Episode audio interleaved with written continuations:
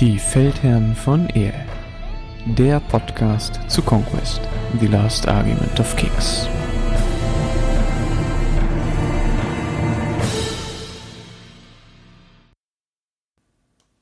Hallo und herzlich willkommen zusammen bei den Feldherren von Ehe. Heute mit einer neuen Folge zu einem Volk von Conquest, The Last Argument of Kings. Und zwar geht es heute um die Vadrun. Wie immer mit dabei ist der Konrad. Hi. Hi. Bevor wir jetzt allerdings loslegen und du uns direkt in den Hintergrund der Vedrune einführst, erstmal ein kleiner Shoutout ähm, an den Tyquin aus unserer Community, der auch im Discord ist. Der hat jetzt frisch aufgebaut die Archive von er, wo er anfängt, Lore aus dem Englischen ins Deutsche zu übersetzen und das für euch in Videoformat einzusprechen. Das heißt, wenn ihr Interesse habt, mehr deutschen Hintergrund zu Conquest zu erfahren und die Originaltexte auch auf Deutsch einfach mal zu hören, dann schaut gerne bei ihm vorbei. Wir verlinken ihn euch in den Show Notes. Gut, dann legen wir wie immer los mit dem Hintergrund zu den Vedrun. Ich meine, Orks auf Dinos, was muss man mehr wissen? Vielleicht ein bisschen noch, wie es dazu gekommen ist. Und ja, Konrad, dann führ uns doch mal ein bisschen ein. Wie äh, steht es denn um die Vedrun auf Ehe? Ja, die Verdun sind ein Volk, ähm, bei dem die Spire auch wieder ihre Finger mit im Spiel hatten. Und zwar sind die Spire mal auf die Idee gekommen, einen nicht nur ein Volk zu klonen oder quasi sich ihre Sklaven zu klonen, sondern sie sich zu züchten, also quasi zu ja, zu vermehren, in der Hoffnung, dass sie das dann mehr Selbstständigkeit haben. Das heißt, sie müssen sich dann eigentlich weniger drum kümmern. Dieses Experiment ist dann aber sehr lange schief gegangen und ähm, sie haben dann nicht so richtig gewusst, wie sie da jetzt weitermachen sollen. Und dann ist es dazu gekommen, dass vier Primes werden die genannt. Also das sind zwei Männchen, zwei Weibchen, also zwei Pärchen quasi. Die sind erweckt worden und sie hatten halt eine wirkliche Intelligenz. Die vorher waren alles nur so sabbernde, nicht wirklich strukturierte Wesen, die nicht wirklich gut gelenkt oder als Armee funktioniert haben. Diese Primes sind auch den vier Kulten, auf die wir dann später noch eingehen werden, zugeordnet. Das heißt, es gibt Conquest, es gibt Death, es gibt War, es gibt Famine. Es gibt da hier auch dezente Anleitungen oder Anlehnungen an die vier Reiter, wie man vielleicht dann noch mitbekommt. Diese vier Primes waren aber eigentlich zu mächtig, um sie zu kontrollieren und das war auch ein Problem für die, für die Spire und vor allen Dingen auch, das waren quasi so Über-Orks, also die sind deutlich größer, deutlich mächtiger als die Vadun, so wie wir sie heute kennen und die wurden dann quasi in Stasis gehalten und von denen wurde dann Genmaterial genommen und eine kleinere Version dann gezüchtet. Das hat auch ganz gute Fortschritte gemacht, das ganze Projekt. Aber wie es dann so kommen sollte, sind dann die, sind die Dragon, die hatten einen Groll gegen diesen Spire-Turm, in dem das, ähm, die Verdun gezüchtet wurden, weil die nämlich gemeinsame Sache mal mit den Drachen gemacht haben. Darauf gehen wir dann später ein, wenn wir dann im Dragon-Podcast sind. Und so ist es dazu gekommen, dass die Dragon mit all ihrer Macht versucht haben, diesen Spire-Turm zu stürzen. Und man hat dann auch ganz gut verstanden oder sehen können, dass das wahrscheinlich auch gelingt. Und daraufhin haben sich die Spire versucht in Sicherheit zu bringen und haben den quasi einfach alles in den Weg geworfen, um irgendwie ihren Rückzug zu decken. Unter anderem auch diese Vadrun-Rasse, die sie noch in der Mache hat. Das hat am Anfang noch nicht so richtig geklappt, bis sie dann diese vier Primes freigelassen haben, die dann relativ schnell das Kommando übernommen haben und dann quasi dieses Volk wirklich geführt haben. Jetzt ist es allerdings so, dass die Spire, denen waren die Vadrun natürlich erstmal vollkommen egal, die wollten einfach nur ihren Rückzug sichern und die Vadrunen haben das dann auch irgendwie verstanden und haben dann angefangen oder versucht, sich selbst in Sicherheit zu bringen. Und das ist dann nur durch das Aufgebot von drei dieser vier Primes geschehen, die dann sich durchgekämpft haben oder den Weg frei gemacht haben für die restliche Rasse, damit sie fliehen konnten. Wie viel da wirklich geflohen sind oder wie groß diese Masse war, weiß man nicht. Auf jeden Fall war es offensichtlich ausreichend, damit sie überleben können. Wie gesagt, alle bis auf Conquest mussten dabei leider ihr Leben lassen. Und die Conquest, also der letzte Prime, der noch existierte, wird auch als die Living Goddess, also die lebende Göttin, äh, verehrt. Und die sind dann, diesen, dieses Volk oder das Beginn dieses Volkes war dann auf Wanderschaft und die sind zumindest rumgewandert, hatten aber das Problem, dass sie sehr, sehr viel essen müssen, was ähm, in der Wüste, in der sie da unterwegs waren, nicht so gut funktioniert hat. Dadurch gab es dann auch viel Streit und auch viele, viele Abspaltungen zum Teil, bis die Conquest sie dann zurückgeführt hat in diese Oase, wo der ganze, wo der Spire-Turm dann zerstört wurde. Was man dazu verstehen muss, ist bei den Spiren ist, dass sie alle Lebewesen irgendwie den Weg kreuzen, eigentlich in Stasis nehmen oder irgendwie Genproben davon nehmen, einfach weil damit könnte man ja später nochmal irgendwas anfangen.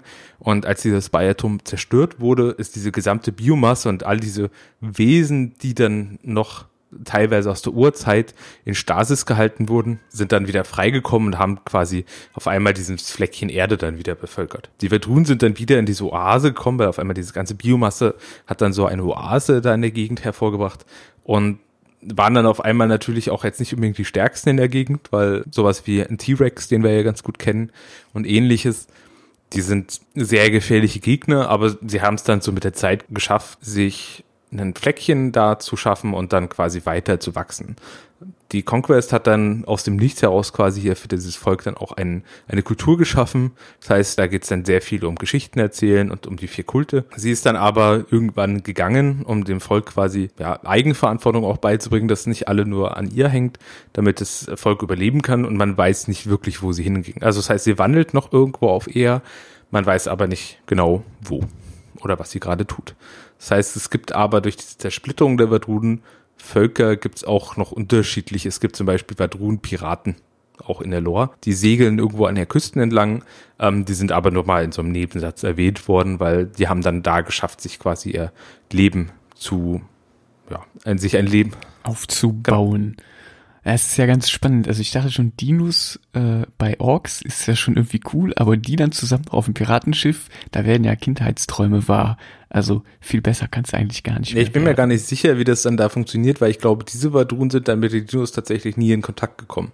Weil die. Wahrscheinlich nicht, nee. Ich habe es auch gerade irgendwie versucht zusammenzukriegen, das wäre ein bisschen too much. Also eine Riesenschildkröte wäre natürlich schon cool, aber wäre jetzt auch nicht das allerschnellste Schlachtgefährt. Ja.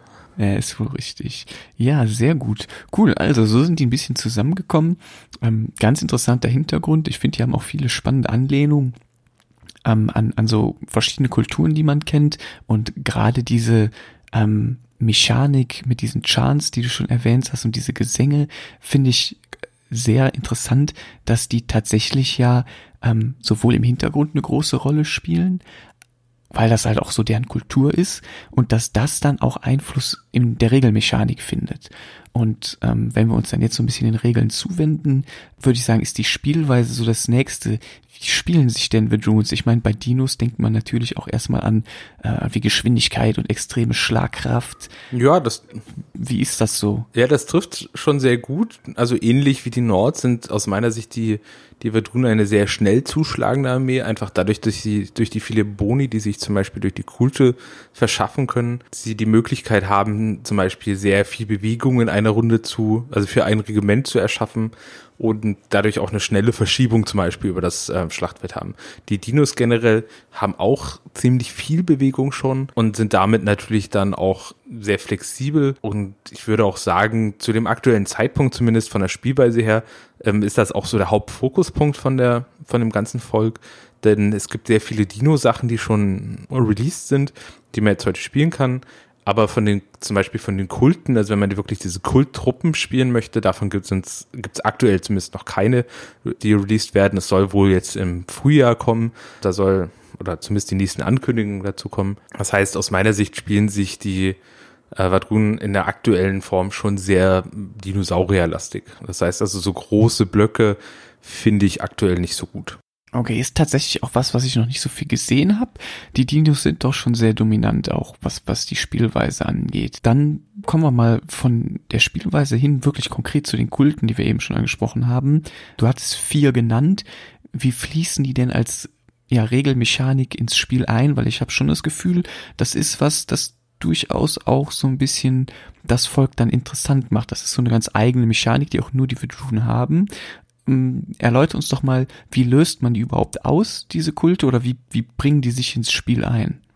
Ja, diese Kulte sind auf den ersten Blick äh, sieht es immer recht viel aus oder auch sehr verwirrend, finde ich dann aber, wenn man da mal reingekommen ist, dann auch gar nicht mehr. Also im Endeffekt funktioniert es immer so, jedes Mal, wenn ich ein, wenn ich eine Karte ziehe und damit ein Regiment aktiviere, das bereits auf dem Feld ist, wichtig, also das darf nicht noch, also quasi darf nicht in dieser Runde dann aufs Feld marschieren, dann generieren die quasi einen Kultmarker für das, für den Kult, dem sie zugeordnet sind. Diese Zuordnung macht man dann immer, indem man dem Charaktermodell, das dieses Regiment da mitgebracht hat, einen Kult hat und quasi die gesamte Armee oder das ganze Regiment übernimmt dann immer diesen Kult. Diesen Kulte gibt's dann in drei verschiedenen Sorten in der Normalform. Das heißt, es gibt einen Famine-Kult, es gibt einen Death-Kult und es gibt einen War-Kult. Und jeder von denen bringt Boni, wenn man zum Beispiel zwei oder mehr Marker hat. Das heißt also zum Beispiel, ich aktiviere jetzt zwei Einheiten hintereinander. Das sind beides zum Beispiel jetzt War-Kulte oder War-Einheiten dann hab, kann ich quasi den schwächsten Effekt auf Tier 1 aktivieren. Das hat dann zwei Marker und die sind dann weg. Jetzt hat das ganze Chant-System die Komplexität, dass man bei drei Markern auf jeden Fall immer chanten muss. Das heißt, man muss das auch so ein bisschen takten. Das heißt, da geht es auch wirklich um viel Fingerspitzengefühl und taktisches Verständnis, in welcher Reihenfolge werde ich dann auch in der nächsten Runde mein Regiment aktivieren. Und das ist, glaube ich, auch die Komplexität da vor allen Dingen. Die Tabelle verwirrt auf den ersten Blick ein bisschen, weil man sieht da noch einen Tier 3. Der steht dann vier Marker, aber in den Regeln stehen, dass man eigentlich immer nur drei Marker hat. Das erklärt sich ganz einfach dadurch, dass es Einheiten gibt, die die Sonderregel Fanatic haben und Einheiten mit Fanatic zählen immer so, als hätten sie einen Marker mehr. Das heißt, das sind dann zum Beispiel die Chosen of Death, die zählen dann immer so, als gäbe es halt einen Marker mehr und dadurch sind sie dadurch auch die einzigsten, die einen Tier 3 Chant zum Beispiel auslösen können. Okay, das heißt, da ist vor allem dann das Sortieren des eigenen Decks und der Karten besonders, ja, sag ich mal, noch von Bedeutung, weil man natürlich, wenn man es falsch sortiert, eventuell auch gar nicht seine Chance auslösen kann oder eben zu früh auslöst. Genau. Das führt ja sicherlich dazu, dass das vor allem am Anfang eher eine steilere Lernkurve ist, weil ja diese, diese Sortierungsmechanik eh so ein bisschen oft der Knackpunkt am Anfang ist, dass man erstmal lernen muss und so ein Gefühl dafür bekommen muss, wie man seine Karten sortiert und dann dementsprechend auch seine Einheiten aktiviert. Würdest du sagen, da sollte man als Anfänger vielleicht sich auch erstmal auf einen Kult konzentrieren. Das haben wir auch schon mal in unserem ähm, in unserer ersten Folge gesagt, dass man sich eher eine Mechanik aussucht. Würdest du sagen, das gilt hier auch, dass man da nicht zu viel mischt? Absolut.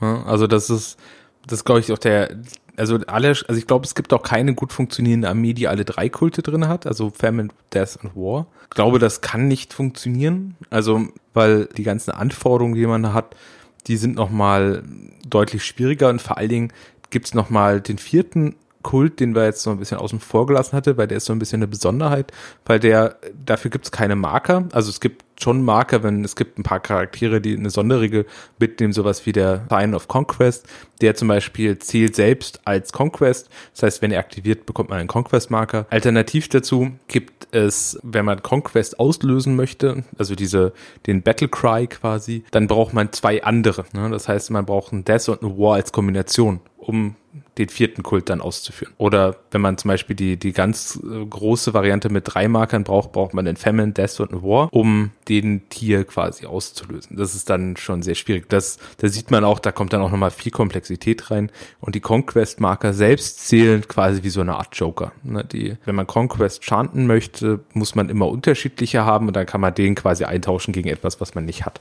Das heißt, mit einem Conquest-Charakter hat man dann die Möglichkeit, selbst wenn man in der gesamten Armee nur Death und War hat, dann auch einen Tier 3 zu chanten, weil man ja Famine quasi durch Conquest proxen kann. Aber das ist wirklich ein bisschen verwirrend. Das muss man sich ein bisschen, ein bisschen ein paar Mal durchlesen, auch mal einfach mal ein bisschen spielen. Ich fand das am Anfang sehr schwierig, wenn man das, wenn man das versucht, dann immer zu lesen. Ich habe das dann angefangen, mir mal die Karten hinzulegen und dann wird das sehr schnell auch viel eingängiger.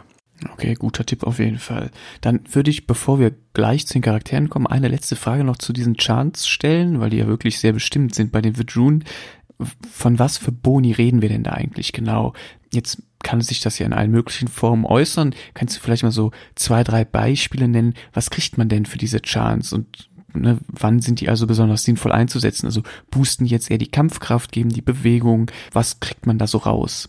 Ja, also ich lasse jetzt mal die Tier 3 Sachen draußen vor, weil das, ähm, glaube ich, eher, also aktuell auch vor allen Dingen auch noch überhaupt gar nicht so einfach zu bekommen ist. Gehen, wir können sie einfach mal ganz kurz durchgehen. Für Famine bekommt man die sonderige Schock, dann kriegt man einfach einen Angriffswürfel mehr, wenn man angreift. Und im Tier 2 zum Beispiel bekommt man plus zwei auf die Charge Plus solide, sage ich jetzt mal. Bei Death ist es dann schon, das Regiment bekommt plus eins Clash. Also es geht immer nur um das Regiment, was aktiviert, das muss man, darf man nicht vergessen. Und ich habe es leider auch zu häufig schon gehabt, dass ich dann sowas wie plus eins Clash auf meinen Fernkämpfern hatte, was nicht unbedingt die gewünschte Variante war. Bei Tier 2 ähm, bekommt man dann auch Flawless Strikes. Das bedeutet, dass zum Beispiel, wenn man eine Eins würfelt, macht diese Eins zwei Schadenswürfe. Bei War wiederum, War ist ein eher defensiver Battlecry, daher aus meiner Sicht bietet er sich dadurch auch so ein bisschen an für den Anfang, weil man so ein bisschen defensiver noch spielen kann. In Tier 1 äh, wird der Broken-Status removed und man bekommt auch noch zusätzlich Bastion 1 bis zum Ende der Runde, was sehr gut ist. Das heißt, das kann, damit kann man jedes Regiment nochmal die Defense nochmal ein bisschen erhöhen. Eignet sich dadurch natürlich besonders für Regimente, die eher früh möchten. Und im Tier 2 kriegt das Einheit äh, plus 2 Resolve und die Cleave 1 Special Rule. Okay, das sind ja schon ganz nette Sachen auf jeden Fall, mit denen man gut was machen kann. Also ich spiele zum Beispiel am liebsten ähm, entweder War alleine oder Death alleine oder eine Kombination aus den beiden, weil dadurch hat man dann auch noch Zugriff auf Conquest, was der dritte, also der vierte Kult ist und da ist der Tier 1, das Regiment bekommt plus drei March, aber nur wirklich auf dem March, also das heißt, das kann man nicht für den Charge benutzen. Oder auf dem Tier 2 ist der Evasion. Das heißt, ich benutze da immer ganz gerne den Tier 1 vom Conquest, weil man dadurch einfach Regiment mit plus drei March, wenn man zweimal eine March-Bewegung macht, das sind mal sechs Zoll mehr, das ist echt fix. Ne? Gerade wenn man so schwere oder Medium-Einheiten dann aufs Feld bekommt, sowas wie ein T-Rex, der dann auf einmal nochmal sechs Zoll mehr laufen kann, das ist schon beängstigend. Muss man natürlich alles teilen. Boah, das ist echt brutal. Ja, aber es klingt sehr gut, auf jeden Fall. Cool. Ja, wunderbar. Dann würde ich sagen, gehen wir jetzt einen Schritt weiter und kommen zu den Charakteren. Da würde ich sagen, machen wir das genauso wie sonst auch. Wir gehen mal die Liste kurz durch. Was ist so die Rolle des jeweiligen Charakters? Was kann der mitnehmen? Und was bieten sich für Kombinationen und Spielweisen an? Ja, die Matriarch Queen, also deren Draw-Event, ich glaube, das ist auch das Wichtigste, warum man sie dabei haben möchte, ist, dass sie heilen kann ich glaube immer drei oder vier ähm, Lebenspunkte kann sie zurückholen, was sehr mächtig ist, gerade für ein Volk, was sonst keine Heilung hat. Und wir sehen das ja bei den Bayern, wie mächtig die Heilung ist. Ansonsten ihre War-Fähigkeit, also ihre Supremacy-Fähigkeit ist, dass sie einfach ein, also solange sie auf dem Feld ist, kann sie einen Reinforcement, ja, pro Runde wiederholen, was okay ist. Ja, das finde ich ganz nett. Zu der Heilung dazu ist das ein cooler Bonus. Genau, nur für 100 Punkten ist das ein echt ganz gutes Paket. Sie schlägt auch erstaunlich gut zu. Ne? Also ist jetzt ein, hat Cleave 1 eingebaut, Inspiring Presence. Kann man, kann man auf jeden Fall mitnehmen. Ist für 100 Punkte auf jeden Fall ein sehr rundes Programm. Würde ich immer, also ich glaube, ich spiele immer eine mindestens in der Liste. Dann ihre Warband besteht aus Bauen, die es noch nicht gibt. Die Blooded, die okay sind. Die Warbrid, ich glaube, aktuell ist sie die einzige Charakterin, die die mitnehmen kann, die sehr, sehr gut sind aus meiner Sicht. Die Braves, die sind schwierig, sage ich jetzt mal, weil sie haben die das Problem, dass sie jede Runde würfeln müssen, ob sie äh, den Gegner haltlos chargen. Das macht die Braves aktuell spielerisch ein bisschen schwierig, weil man von der Ausrüstung her mit Speeren und Schilden sind sie eigentlich ganz gut dafür geeignet, auf Missionszielen zu hocken. Aber dadurch, dass man quasi immer Gefahr läuft, dass diese Einheit wegchargt, äh, ist das eher so Medium. Und die Hunter sind auch eine sehr solide Einheit. Im Restricted-Bereich hat sie aktuell nur einen Apex Predator ich persönlich spiele sie auch gerne ähm, reitend auf diesem Apex Predator, weil ich finde, in der Einheit Blooded, ich spiele aktuell nicht so viele von diesen Blooded und finde sie da ähm, auf einem Apex eigentlich ganz gut aufgehalten. Von da kann sie auch oben schon runterheilen. Da kann sie auch ihren Nahkampf zum Beispiel auch gut ausspielen mit ne? Cleave 1, ist, das tut dem Apex auch nicht schlecht. Dadurch, dass sie auf dem Apex sitzt, bekommt sie auch ähm, das Draw-Event noch Bastion für den Apex zusätzlich. Das heißt, das macht den Apex auch ein bisschen solider. Auf jeden Fall sehr gut. Wie weit reicht die Heilung? Weißt du, sind das diese üblichen 8 Zoll, wie immer? Das müssten 8 Zoll sein, aber von ihrem Stand aus. Da, da, dadurch, dass sie dann auf dem Apex halt auch wieder drauf sitzt, hat sie da eine sehr große Reichweite. Das finde ich halt.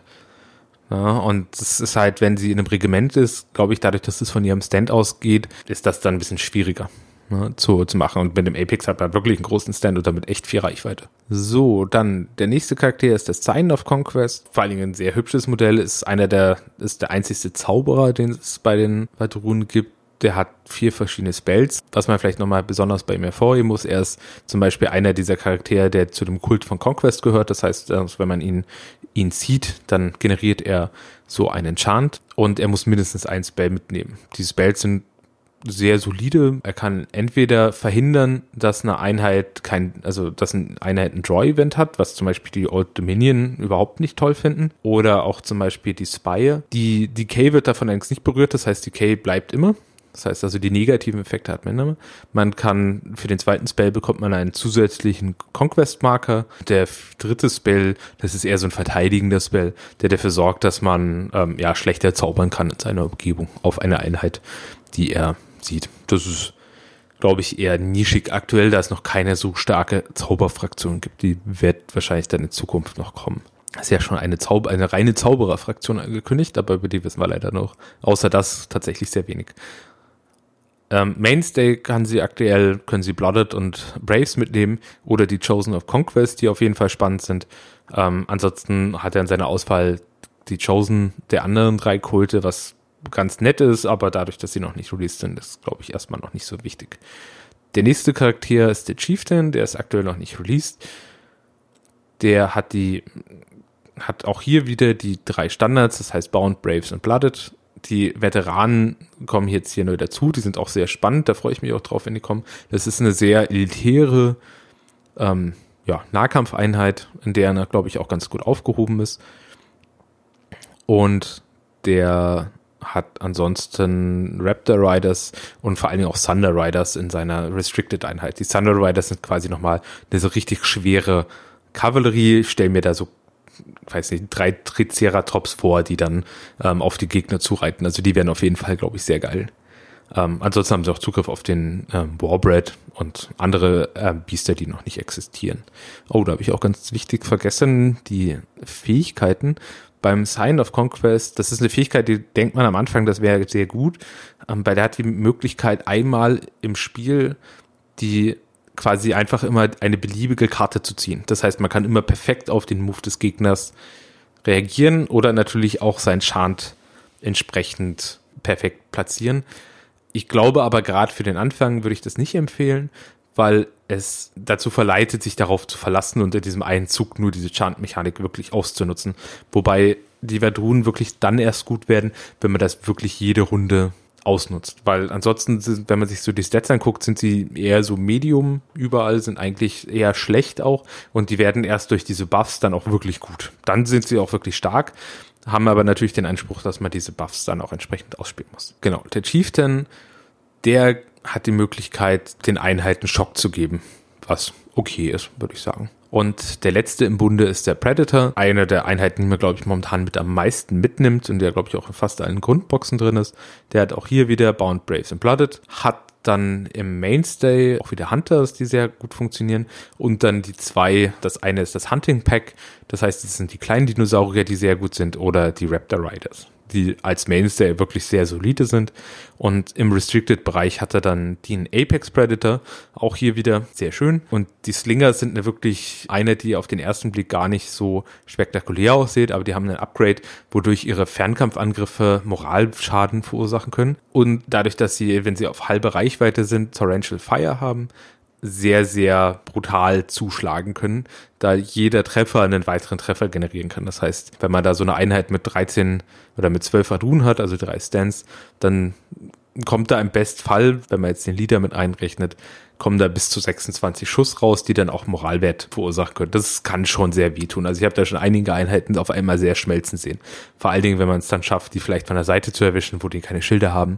Das hat mich selbst sehr überrascht. Sind deswegen, glaube ich, auch restricted, aber die können wirklich sehr brutal zuschlagen. Ja, also das klingt wirklich sehr brutal. Das Einzige, wo die halt ein bisschen unterleiden, aber das muss ja dann auch sein bei so einem heftigen Beschuss, sind äh, oder ist halt die kurze Reichweite. Ja, die ist ja wirklich ja relativ kurz. Das ist, glaube ich, bei dem anderen Fernkampftrupp genauso. Die haben etwas mehr Reichweite, aber nicht viel. Also die bewegen sich 20 Zoll oder weniger. Ne, das bei den Raptor Riders sind es, glaube ich, auch nur 12 Zoll. Das heißt, beschusslastige Armeen kann man da nicht so wirklich spielen.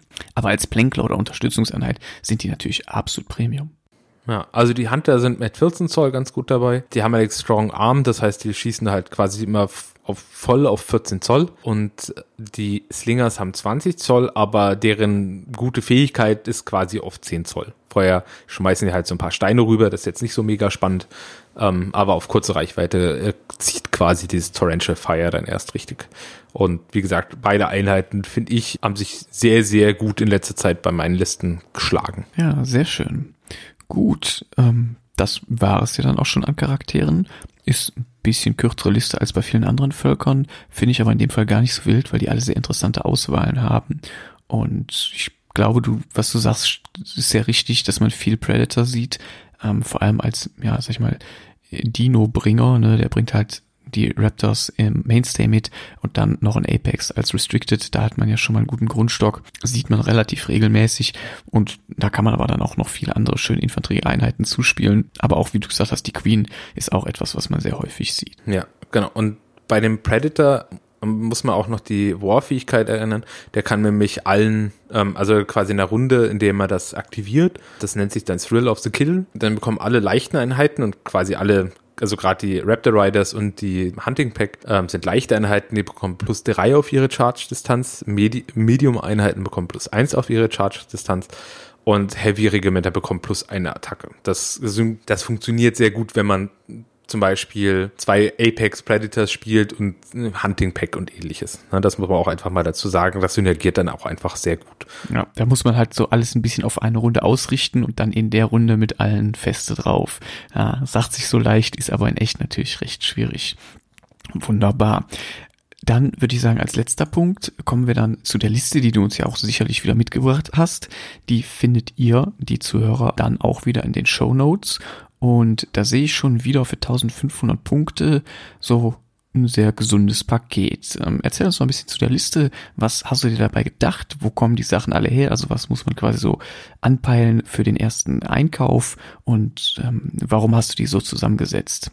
Ja, ich habe mich hier auch wieder so ein bisschen überlegt, okay, wo könnte man gut anfangen, dass man da auch recht schnell zu einer gut funktionierenden Armee dann auch kommt. Ich würde dann empfehlen, entweder mit der Zwei-Player-Starter-Set für First Blood anzufangen oder alternativ dazu mit der One-Player-Starter-Set für Vadrun.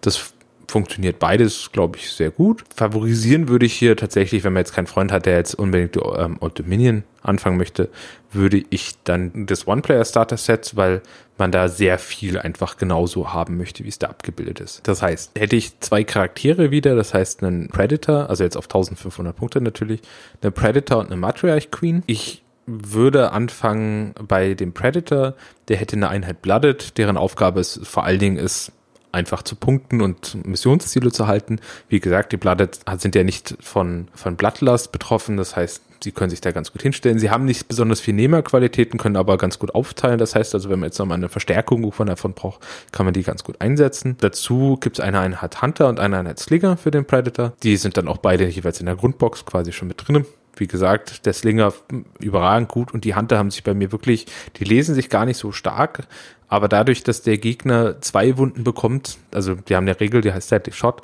und der Gegner bekommt zwei Wunden, wenn er eine 6 würfelt beim Verteidigungswurf, können die auf einmal wirklich sehr guten ähm, Schadensoutput liefern. Und abgerundet wird das dann bei einem Predator noch mit einem Raptor Rider Einheit, die einfach immer gut funktionieren. Mit dem Ganzen würde ich dann den Kult War zuordnen, einfach weil ich finde, War ist am Anfang ein bisschen, bisschen defensiver, da kann man mal ein bisschen mehr austesten, kriegt da auch immer einen kleinen Verteidigungsbuff. Ähm, alternativ dazu könnte man hier auch Death benutzen. Die Matriarch Queen, die bekommt das Upgrade Apex Master. Dadurch darf sie auf einem Apex Predator reiten. Ich glaube, den, ja, die Begründung dazu habe ich vorhin schon ganz gut ausgeführt. Sie bekommt zusätzlich dazu nochmal eine, die zweite Einheit Blooded, die auch im Grundbox drin ist. Natürlich beide jeweils mit Liedern. Und was momentan sehr gut funktioniert aus meiner Sicht, sind dann jeweils zwei Einheiten also sind dazu nochmal zwei in Warbread. Hat einfach den Vorteil, die sind, die haben sehr hohe Mema-Qualitäten und sie verlieren nicht so schnell an Output. Das heißt also zum Beispiel jetzt so eine, so eine kleine Blooded-Einheit, wenn ich da einen wegmache, dann habe ich ja schon einen Schlag weniger und die, die Warbread, da muss man wirklich einen töten, um dann wieder den, um den, um den Output da zu verringern. Das funktioniert dann auch wieder ganz gut zusammen mit der Matriarch Queen, weil wenn die zum Beispiel einen wieder herstellt, der vorher ja, tot war, hat man dann auch direkt vier Attacken mehr. Ja, und die Warbreads sind sind ein echtes Brett. Also die, die sehen nicht nur so aus, als würden sie mit einer Säule zuhämmern, die können das auch wirklich. Also die kommen, glaube ich, mit Cleave 2 um die Ecke. Also wenn die einen guten Chart schaffen und einigermaßen würfeln, dann steht da schon erstmal eine Weile nichts mehr. Ja, also die sind wirklich brutal, die haben echt, die können wirklich gut austeilen, haben natürlich auch eine solide Bewegung. Ähm, Finde ich auch eine sehr, sehr überzeugende Einheit. Ja, sehr schöne Liste. Da sind Dinos drin, da ist ein bisschen Fernkampf drin, ähm, da ist ein sehr guter Kern an ähm, Brute äh, drin. Gefällt mir sehr gut, sehr sympathische Liste und damit der kann man, glaube ich, wirklich wunderbar spielen. Und das Schöne ist natürlich auch, dass man jetzt gerade mit so einer Liste ja dann auch den Kult wechseln kann. Also wenn man jetzt die Liste mal mit War gespielt hat und es hat einem vielleicht doch nicht so gut gefallen, dann wechselt man einfach den Kult fürs nächste Spiel und versucht sich dann mal da dran. Das heißt, man hat ja quasi auch mit einer Liste und denselben Einheiten verschiedene Spielstile, ja. die möglich sind. Und wie gesagt, wenn man dann quasi Dust and War jeweils ausprobiert hat, kann man ja nochmal quasi beides zusammenspielen. Das heißt, einer einem, einem Charakter War und einem Death geben. Und dann hat man ja quasi dadurch nicht nur die beiden Kulte, sondern doch den dritten Kult auch noch zur Auswahl, weil hat man, kann man ja Conquest spielen. Also viel zu tun mit einer Liste. Lest euch ein, schaut euch alles an. Ich glaube, da kann man wirklich sehr, sehr coole Sachen mitmachen. Wunderbar. Ja, vielen Dank, Konrad, dir dann für dieses ganze Fachwissen. Dann würde ich dir jetzt nochmal das letzte Wort überlassen. Ähm, wem würdest du Verdrune empfehlen und warum? Und äh, was macht sie so besonders? Ja, ich glaube, das Besondere bei ihnen sind einfach ihre Mechaniken, die sehr spannend sind, äh, die auch sehr, sehr viel Wiederspielwert mit sich bringen und äh, einfach die Möglichkeit, diese Dinosaurier, die wirklich riesig sind, das muss man jetzt auch echt einfach wirklich mal sagen. Also ich habe mir jetzt einen zweiten Apex Predator geholt und das ist einfach, wenn die sich auf den Tisch gestellt werden, dann ist das halt auch mal eine Ansage. Ähm, das macht einfach Spaß viele Möglichkeiten, ähm, mit denen rum zu experimentieren, so dass man, glaube ich, auch mit einer, sagen wir mal, noch recht kleinen Modellauswahl, auch wenn diese Kulte zum Beispiel aktuell noch gar nicht wirklich zur Verfügung stehen, glaube ich, sehr, sehr viel Wiederspielwert hat und bis die Kulte da sind, glaube ich, sehr, sehr viel zum Ausprobieren hat. Super, sehr cool, vielen Dank. Ja, dann freuen wir uns, wenn ihr alle mit Vidrun anfangt und kommt in den Discord, stellt da alle Fragen, die ihr habt. Wir hoffen, es hat euch wie immer sehr gut gefallen und verabschieden euch. Eine Sache habe ich noch. Entschuldigung. Eine Sache haben wir. Ja, eine Sache haben wir nämlich noch.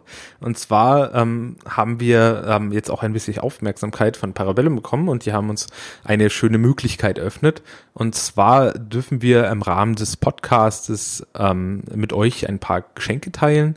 Und zwar wird das, äh, werden das Coupons sein, die man im E-Store bei Parabellum einlösen kann. Was das genau sein wird, kann ich vorher noch nicht sagen aber man kann sich die Fraktionen dafür raussuchen, wenn es geht. Das liegt einfach daran, es hängt vor allen Dingen daran auch, was gerade auf Lager ist, weil sie wollen da quasi keine, keine Items, die, die auf Backlog oder wo dann sehr viele Bestellungen schon sind, wollen sie dann einfach nicht mit rausgeben. So, was müsst ihr dafür tun? Ähm, und zwar hatten wir uns jetzt dazu überlegt, dass ihr auch nicht auf dem Discord bei uns einloggt. Es gibt ja den zentralen deutschen Discord. Und da gibt es jetzt eine Rubrik unter den Feldherren von ER. Und zwar, habe ich gerade erst erstellt, heißt die Eure Geschichten. Und was wir da gerne hätten, wäre, dass ihr euer Lieblingsmodell, jetzt, ich sage jetzt heute mal, ist eigentlich vollkommen egal welches, einfach euer Lieblingsmodell postet. Es muss auch nicht angemalt sein, sollte bloß idealerweise von euch selbst sein. Oder, ja, sagen wir es mal so. Also ich möchte jetzt keine, keine Bilder von anderen Leuten sondern es sollte schon ein eigenes Modell sein, idealerweise. Und einfach sagen, warum ihr das Modell toll findet. Was hat euch darin begeistert? Also ein Conquest-Modell wäre natürlich super. Sehr gut. Und dann läuft das Ganze eine Woche. Das heißt, wenn diese Folge hier released wird, was meiner Berechnung nach dann am 29.10. sein wird, habt ihr von da an eine Woche eure Bilder zu posten und dann werden wir unter allen Teilnehmerinnen und Teilnehmern einen von diesen Gutscheincodes verlosen. Und dann melden wir uns, ne, melden wir uns bei euch im Discord, ganz genau. Genau. Sehr cool. Genau, darum machen wir das auch über Discord, weil ansonsten könnten wir nicht in, mit euch in Kontakt treten.